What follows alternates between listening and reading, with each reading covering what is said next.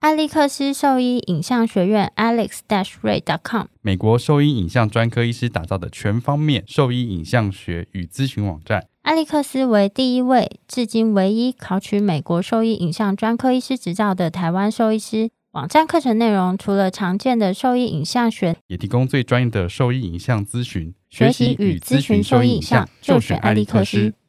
狗狗、猫猫防护跳蚤必施新选择，李兰灵藻师 Seresto 对付跳蚤必施长达八个月的保护。全新科技的项圈，专利且创新的活性缓释机制，让保护力长达八个月，不怕水也没有异味，狗狗、猫猫都可以使用。方便、安全、有效、亲密。我也用李兰林早师。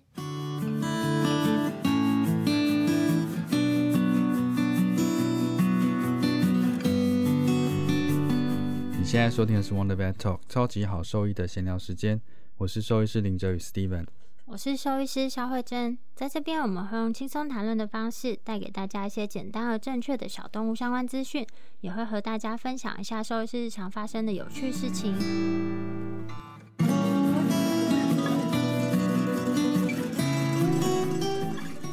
过年前啊，我家那个狗小鸡，怎么样？我那时候不是说它吃到东西癫痫嘛，后来药停了之后，它吃了什么药？因为它吃 phenobarbital 啊，你直接去看啊，因为我然想后说呢，先抑制症状嘛，因为就是这样神经科医师听到会不会吐血？不会啊，我处置的很得当吧？然后呢？没有啊，他们到时候也是你发作，你还没找原因，你还要先抑制症状啊，不然他到时候 shock 怎么办？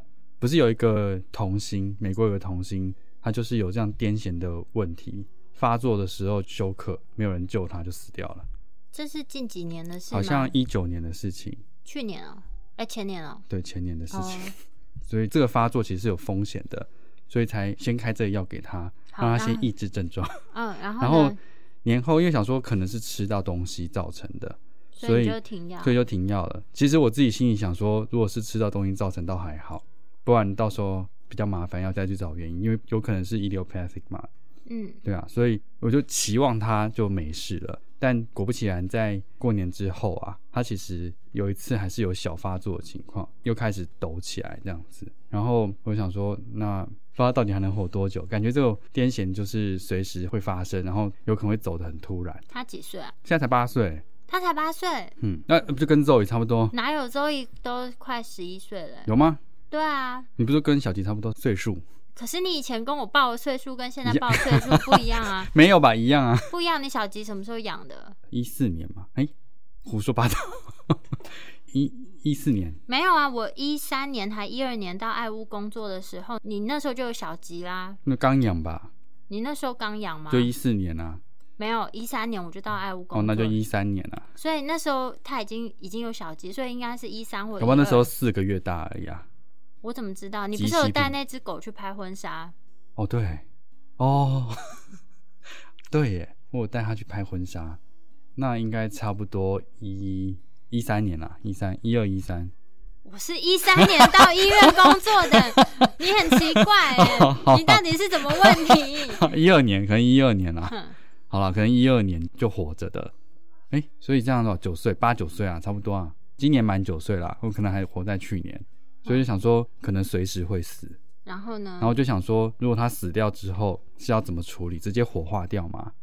因为上次听那个有人在讨论，宠物离开之后有没有留一些什么东西来做纪念？然后有的人他们在讨论说，你们能不能接受把它变成标本？就是那个吧，《金牌特务》里面那一只，对对对，对对，那个那个什么 Mr. 下面挖沟我忘记了。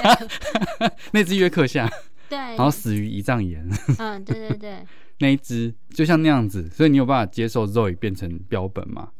嗯，我以前养的那只可卡犬已经变成标本了。不是，我就很就我都会闻它的脚，你不晓得狗的脚长就是有一个特别的味道，就屎跟尿啊，不是屎跟尿，不然呢？它根本就不会踩到它的屎跟尿。为什么？它不会，它会闪。我的狗，它脚会就因为一个不知道什么蝴蝶步还是什么这样，它会闪开。屁嘞！真的，我下次录哎给你看 什。么鬼？反正它就不太会踩到屎跟尿，但养狗的人指都尖蛮炎的味道。不是养狗的人都知道，你问有大啊，家、那个肥油的妈妈就会一直闻他脚啊，对啊，脚掌会有个掌味啊，这养狗汗的味。哦，就是对，有可能是他们那个对每只狗的脚掌味道都不一样。所以你要把脚掌留下来，那时候小时候我就想说，想把我的那个狗留下来，对。所以你要把它做成标本。但是因为上兽医系之后啊，就看到那个做大体老师的过程，还有就是他们做那个骨头标本的情况，我就觉得那留骨头呢？不行，只留骨头我更不能。我觉得留骨，头太震撼了一点，因为只留骨头的过程太可怕了，那个我没办法承受。可不哦是你做啊、不行，我没有办法。我觉得那个我没办法接受，原因是因为我在动物园有做过那个彩面山魈的头骨，帮忙做彩面山魈的那个标本，就是真的真的那个彩面山魈的头只剩下头，然后你要慢慢的把那肉这样剃剥掉啊对，对那个过程实在是很可怕，对我没有办法，真的蛮可怕嗯，我的。不行。那如果是填充，呃，不是填充，就是留皮毛的那一种呢？我以前是有想过，但我家人们极力阻止。他说这样很变态耶，你留那个干嘛？可是这样子你看，想想是你留住这个皮毛的用意是什么？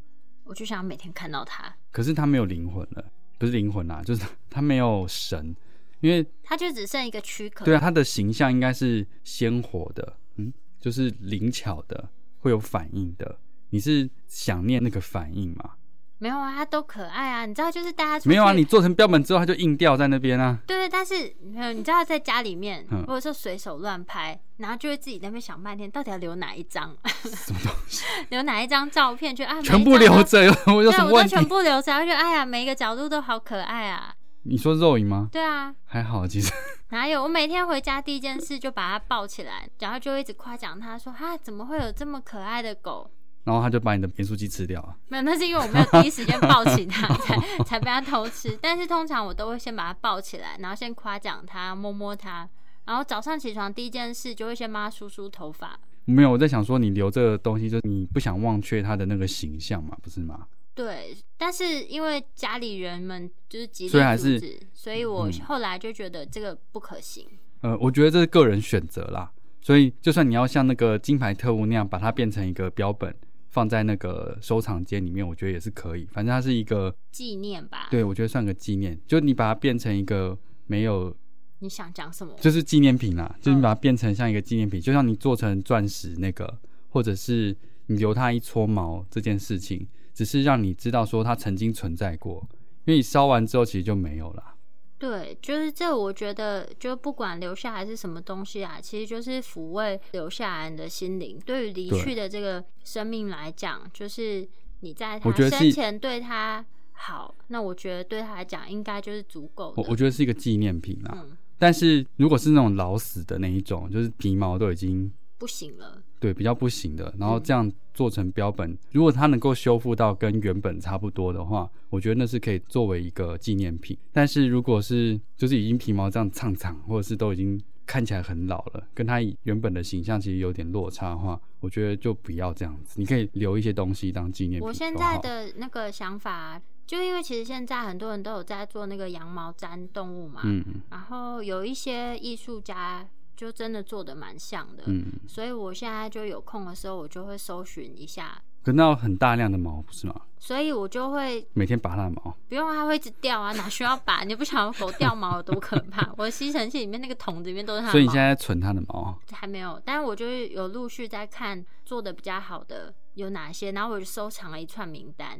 那我觉得这样子做纪念是可以的。可不过我觉得就是这个人选择，我觉得还是可以做，没问题。以前有一次你记得吗？就以前在医院工作的时候，我们有讨论过做成钻石这件事情。有啊，我还去查，那好贵啊，对啊，然后要一次什么两人合购多少的话十？六万？而且那时候我在想说可以做，啊我那时候也觉得我觉得好像可以做，而且就想说就做没问题，它有分什么不同颜色的钻石，对价格不一样。就是什么蓝钻更贵这对样对子。对，那时候我们不然后是我有们讲最说最要合购吗？对啊因为我们那时候不是算一下狗的年纪，好像都差不 好像差不多可以。以，大家一起买。大家然后一起合黄色钻石是最便宜的， 对对对，我只记得黄钻是最。 那还有？吗？我不知道哎、我觉得那样也不错啊，就是一个纪念的形象在。对，但是就我后来去查，其实它就只是用一些碳元素，对啊，可是那这是样子用它的留那下来你的怎么东知西道啊。它是真的用这个？至少你相信人性本善，我觉得可以反正我现在就有空的时候啊，嗯基本上我就是会都带它出门啦。哦。我就是觉得不用太在意说别人说行不行这件事情啦，因为毕竟跟这宠物有连结的是自己。所以只要做成那个形象，你觉得是没问题的，就是你可以借由这个形象去追念它的话，我觉得是没有问题的啦。哦，我今天想讲一个，其实我们以前讲过的事情啦什，么但我发现最近这个事件就是还蛮多的，所以想想再聊一下这件事情。捕兽夹吗？不是不售假，就是兽医师自杀率的事情。哦，哎、我最近看到大家改那个头像，对啊，是因为美国吗？澳洲也是啊。哦，是哦，嗯，就是很多地区的年轻兽医师啦，嗯，他们有一些内容我就没有再细看，因为我每次看完之后，我的心就心情情会很差。啊心情都还蛮沉重的。嗯那先讲美国好了，其实美国兽医系的那个学费是非常高的，嗯，这样是多高？例如说，每一个念完之后，至少平贷均啦款，平均大概是加生活费的话，他们还没工作前，那平均大家至少负债是五百万五百万美金， 台币啦，哦美金个头啦，这辈子都还不清了。五百万台币吧。五百万台币，如果年薪是十万，没有年，薪，起薪的话大概是六七万吧，但是就是这只是我查到的数据啦，哦就有可能是更低一点点。但是我目我你那说薪资吗？对薪资大概哦六七万台币，但是问题是这个是就是税前的，所以税后的话还要看你在哪一个州啊，然后还要再扣掉生活费。嗯，其实留下来的钱并不是那么多，然后再加上就是学贷压力还蛮大的。这个工作啊，我觉得基本上是一个非常高压的工作啦。嗯在台湾，我觉得算是相对，呃，是幸福也是不幸福。就是说，幸福的点是，嗯，目前我们是没有专科医师的制嗯度，所以就我们没有办法得到像国外那么好的训练的过程。比较完整的训练过程啦。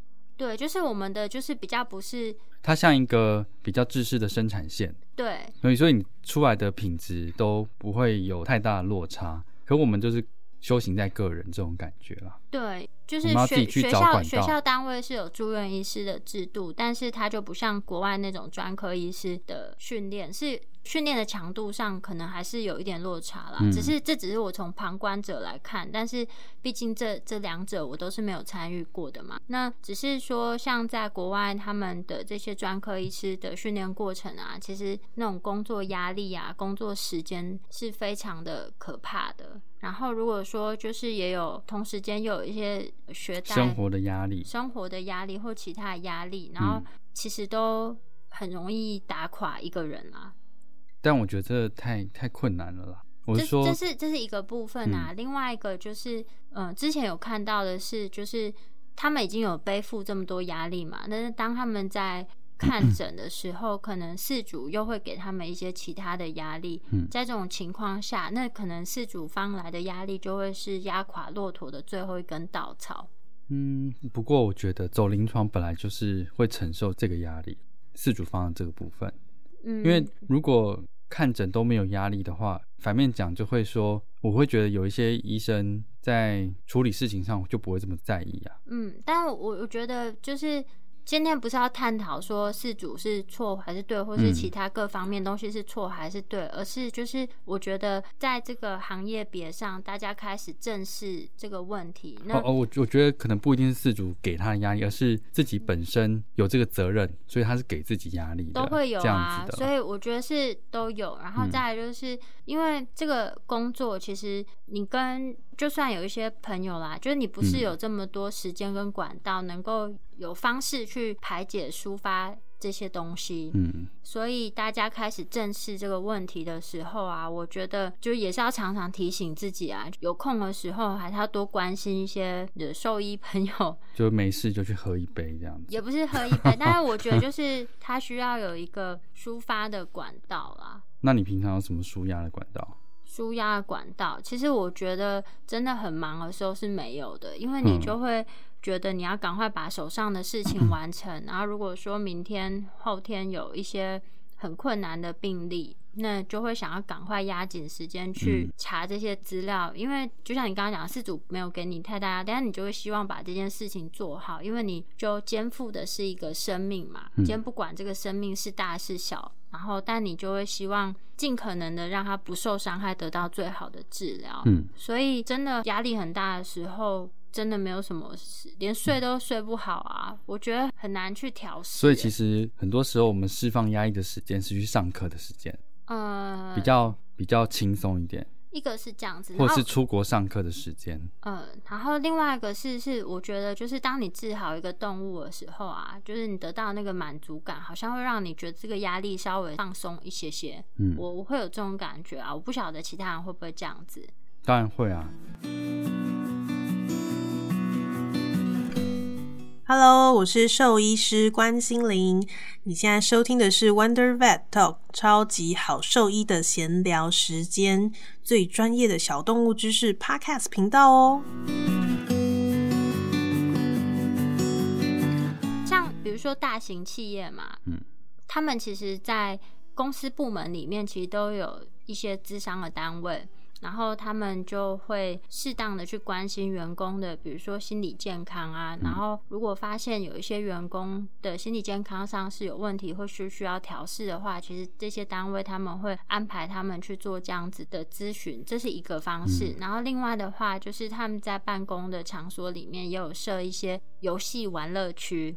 然后听起来好像很棒啊，什么之类。但是我觉得他们如果像工程师嘛，他们如果压力很大的时候，的确根本是不可能去那边吧？有些会啊，他们会去啊，哦，是 啊然后去调整一下他们的心情啊。但我嗯觉得兽医就有时候比较难有这样，你看，因为医院就小小一个嘛，嗯然后怎么可能再给你设一个什么游戏区？对，还是我们就是接受大家把垃圾倒到这边来。就是如果你各个同行，就是兽医师们，如果觉得心理压力很大，你有什么不满，或者是有什么想要抒发的，可以投稿跟我们讲。看我们有什么我们能可能够会帮帮忙的帮上忙的。对啊，大家一起抒发一下，就是不用太拘谨这样子。对啊，所以有什么想跟我们说的，也可以跟我们讲，然后看我们能够给你什么样的建议，这样子嘛，但我感觉你嗯通常都不是、给有用的建议。没有啊，我就觉得你好像都不会有什么很大的压力。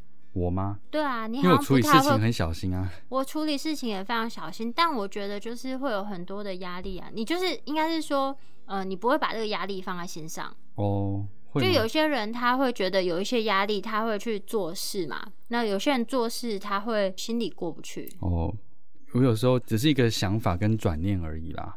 就像我以前在念书的时候啊，有一次嗯就念到我觉得、哦超级累，我觉得我已经几乎要放弃了，想说那个这一科不然就不要好了。然后我就倒在床上，就是闭着眼睛就在休息。然后我在想，就会想说哦，如果这一科这样放弃的话，我的假期就来了。然后后来想想说啊，可是我不想要这样假期开始。 然后我就一想一想，哦，算了，再起来继续念。对，然后那时候起来在念的时候，我就比较甘愿，然后我就觉得没这么累，但是我觉得自己思这考、自己开导自己。但是这个转念这个动作不是每个人都能够我觉得有做到、啊。有时候需就是多多跟大家聊一聊啊。其实我我真的觉得多跟大家聊一聊会有帮助的。其实就像我已经知道有很多医师，他们都在工作的某些阶段都曾经患有不等程度的，就是忧郁症。就其实就大家。透过聊天啊，因为像蛮多人都有去做心理咨商，嗯然后有一些我知道是有在服用一些药物帮助嗯睡眠啦。那我觉得智商这件事情，其实在现在这个情况下，它是很正面的，因为有嗯时候你可能觉得跟自己的就是同一个圈圈的朋友讲是不好意思嗯的，那你就是可以找这样子的帮助，就听起来是很老嗯梗，但是我觉得这真的是有很大的帮助效果。 可是你看想，我们就是觉得一整天都在讲话，其实已经很累了，所以他会不会其实很不想要再，或者是没有力气再跟大家分享这些事情？我觉得会去找智商，就一方面就是他觉得自己已经无能为力，那他也想要改善自己的状况啊。嗯因为我觉得有没有病视感，就是是蛮重蛮重要的一件事情，就是嗯。当你自己有意识到的时候，那你才会去寻求帮助嘛。所以不是讲不讲话这件事情，嗯而是当你去寻找帮助这件事情的情况下，其实这个压力它其实就是在慢慢的被减轻。但如果都没有去寻求外界的帮助，那我觉得就真的有时候很难走过去 啊。我有曾经有的时候会很低潮的时候，但几率很低啦。可能你就不是那种然后心我可思能很细腻的人，嗯，就我觉得你你就是好像睡觉什么，等下对就没事了。但对我很多可能人不睡是一觉这就样啊好，了我觉得兽医师大概有六七成以上不是这样子的人，但我觉但得我自有己好的有坏啦我。觉得我自己的好处是，反正遇到问题想办法去解决，或者是让它过去，没有什么事情是真的过不去的啦。话都是这样讲，我知道，可对是对你看，每次我们好读书都可能那么辛苦，但它最后还是会过去啊。时间到之后，它就结束了。根本就没 有，你都不晓得我每多少个夜晚有多。那你是不是就过去了？哎我很你而且痛你苦你还我做到昨第天三季了，我你昨从天第一季就这么痛苦到第三季了，还在做，真的、是啊？不是怎么回事？我昨天晚上哦，说到讲一个轻松一点的好了，这个话题好沉重。不会啊？我我觉昨得天晚上做了一个很辛苦的梦， 一次看十篇好读书，不是，就我昨天晚上梦到我帮一只鸟手术，你又不会，对我不会，所以我就想说，怎么我怎么会在帮一只鸟手术？然后而且是打开它的那个，还是你只是在吃烤鸡而已？不是是一只鸟，我记得好像是一只猫头鹰，就菱角鸮之类的。然后就已经不晓得在做什么手术，但是中间我就不知道怎么办。我想说啊，现在现在怎么办？那人 呢？然后器械也都不齐呀、然后负责管麻醉的人就是也不太会用，然后我就觉得很慌张。那只鸟就躺在那个手术台上，就让他醒来啊！ 没有办法，它整个就是脏器是裸露的，你一定想办法把它缝合起来。就塞回去，把它缝起来。啊但就不知道为什么中间有一块脏器就不见了，然后我就想说，到底是被谁拿走了？怎么会这样子？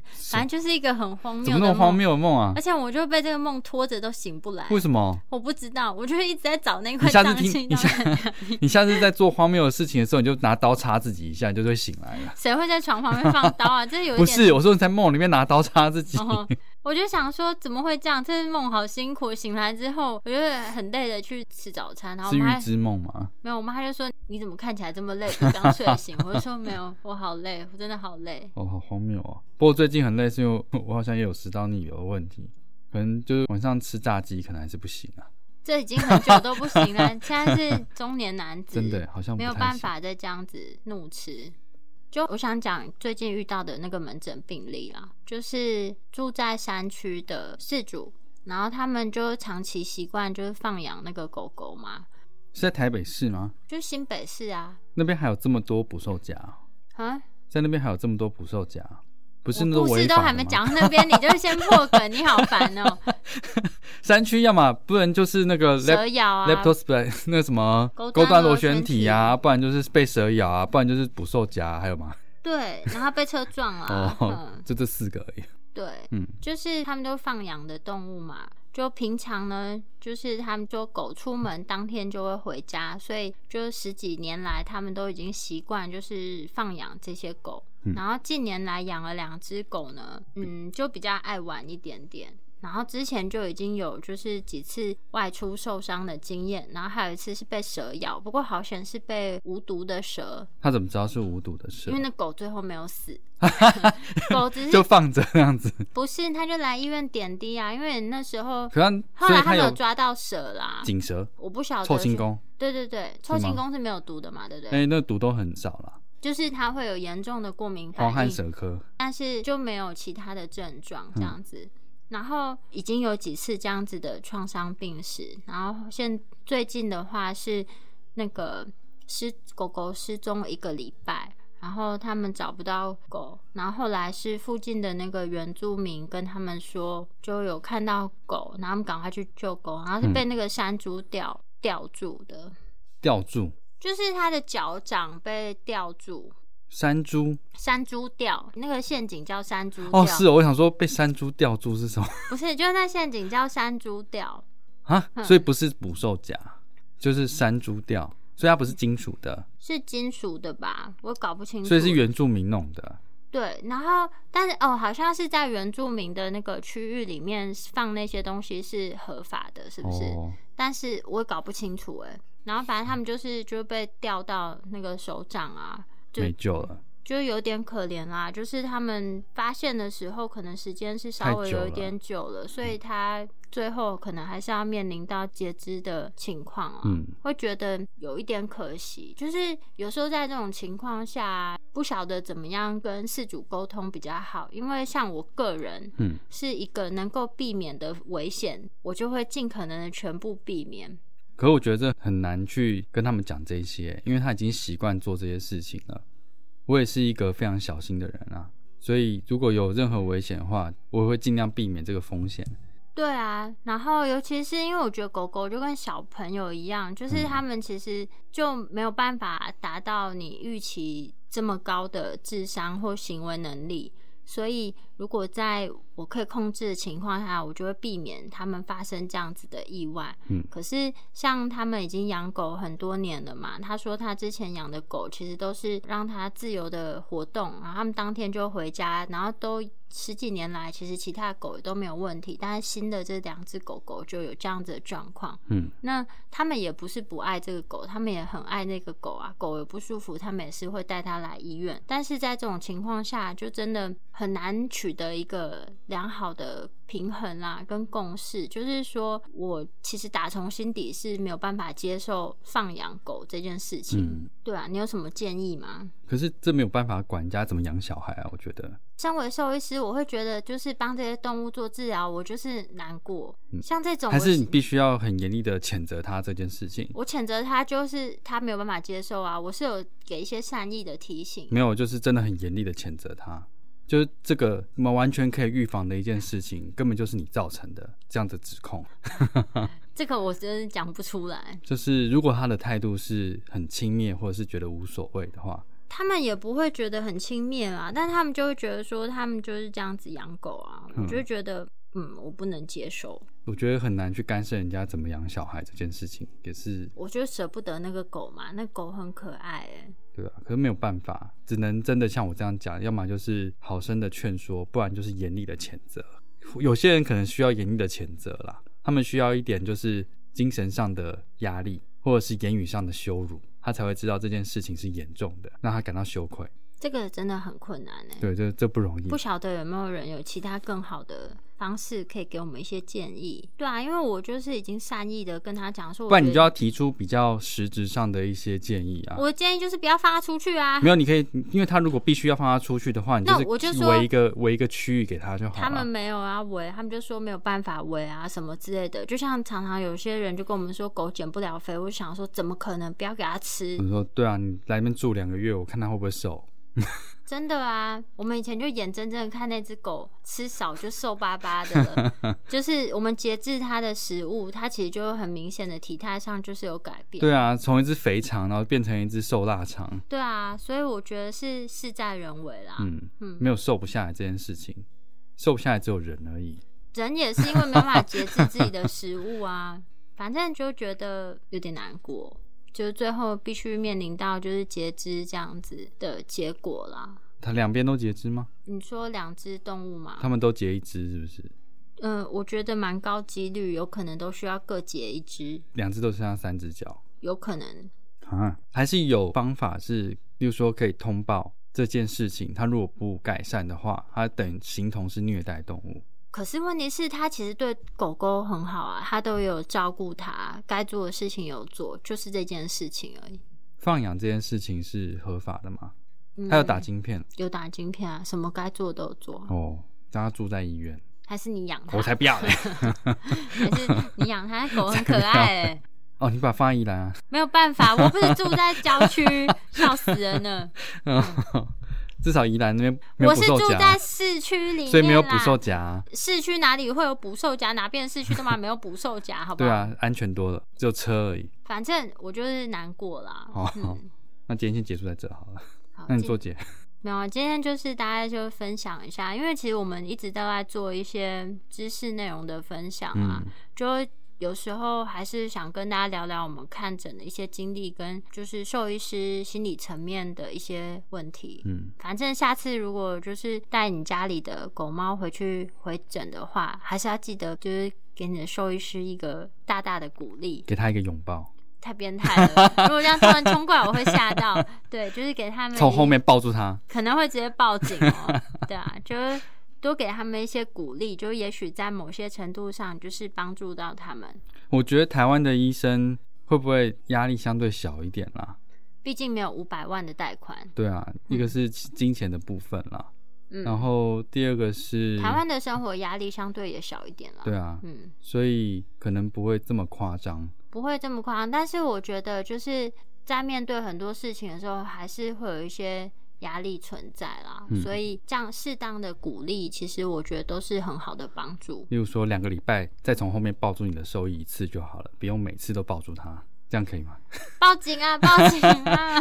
好，好啦，好，那如果说对我们分享的内容有兴趣，或是有疑问，或是有想要跟我们说的话，都可以上我们的网站，我们的网址是 triple w wondervet com d w 或是 Google FB 搜寻 Wondervet 超级好兽医，都可以找到我们哦。那今天的内容就先分享到这边喽，拜拜。拜拜。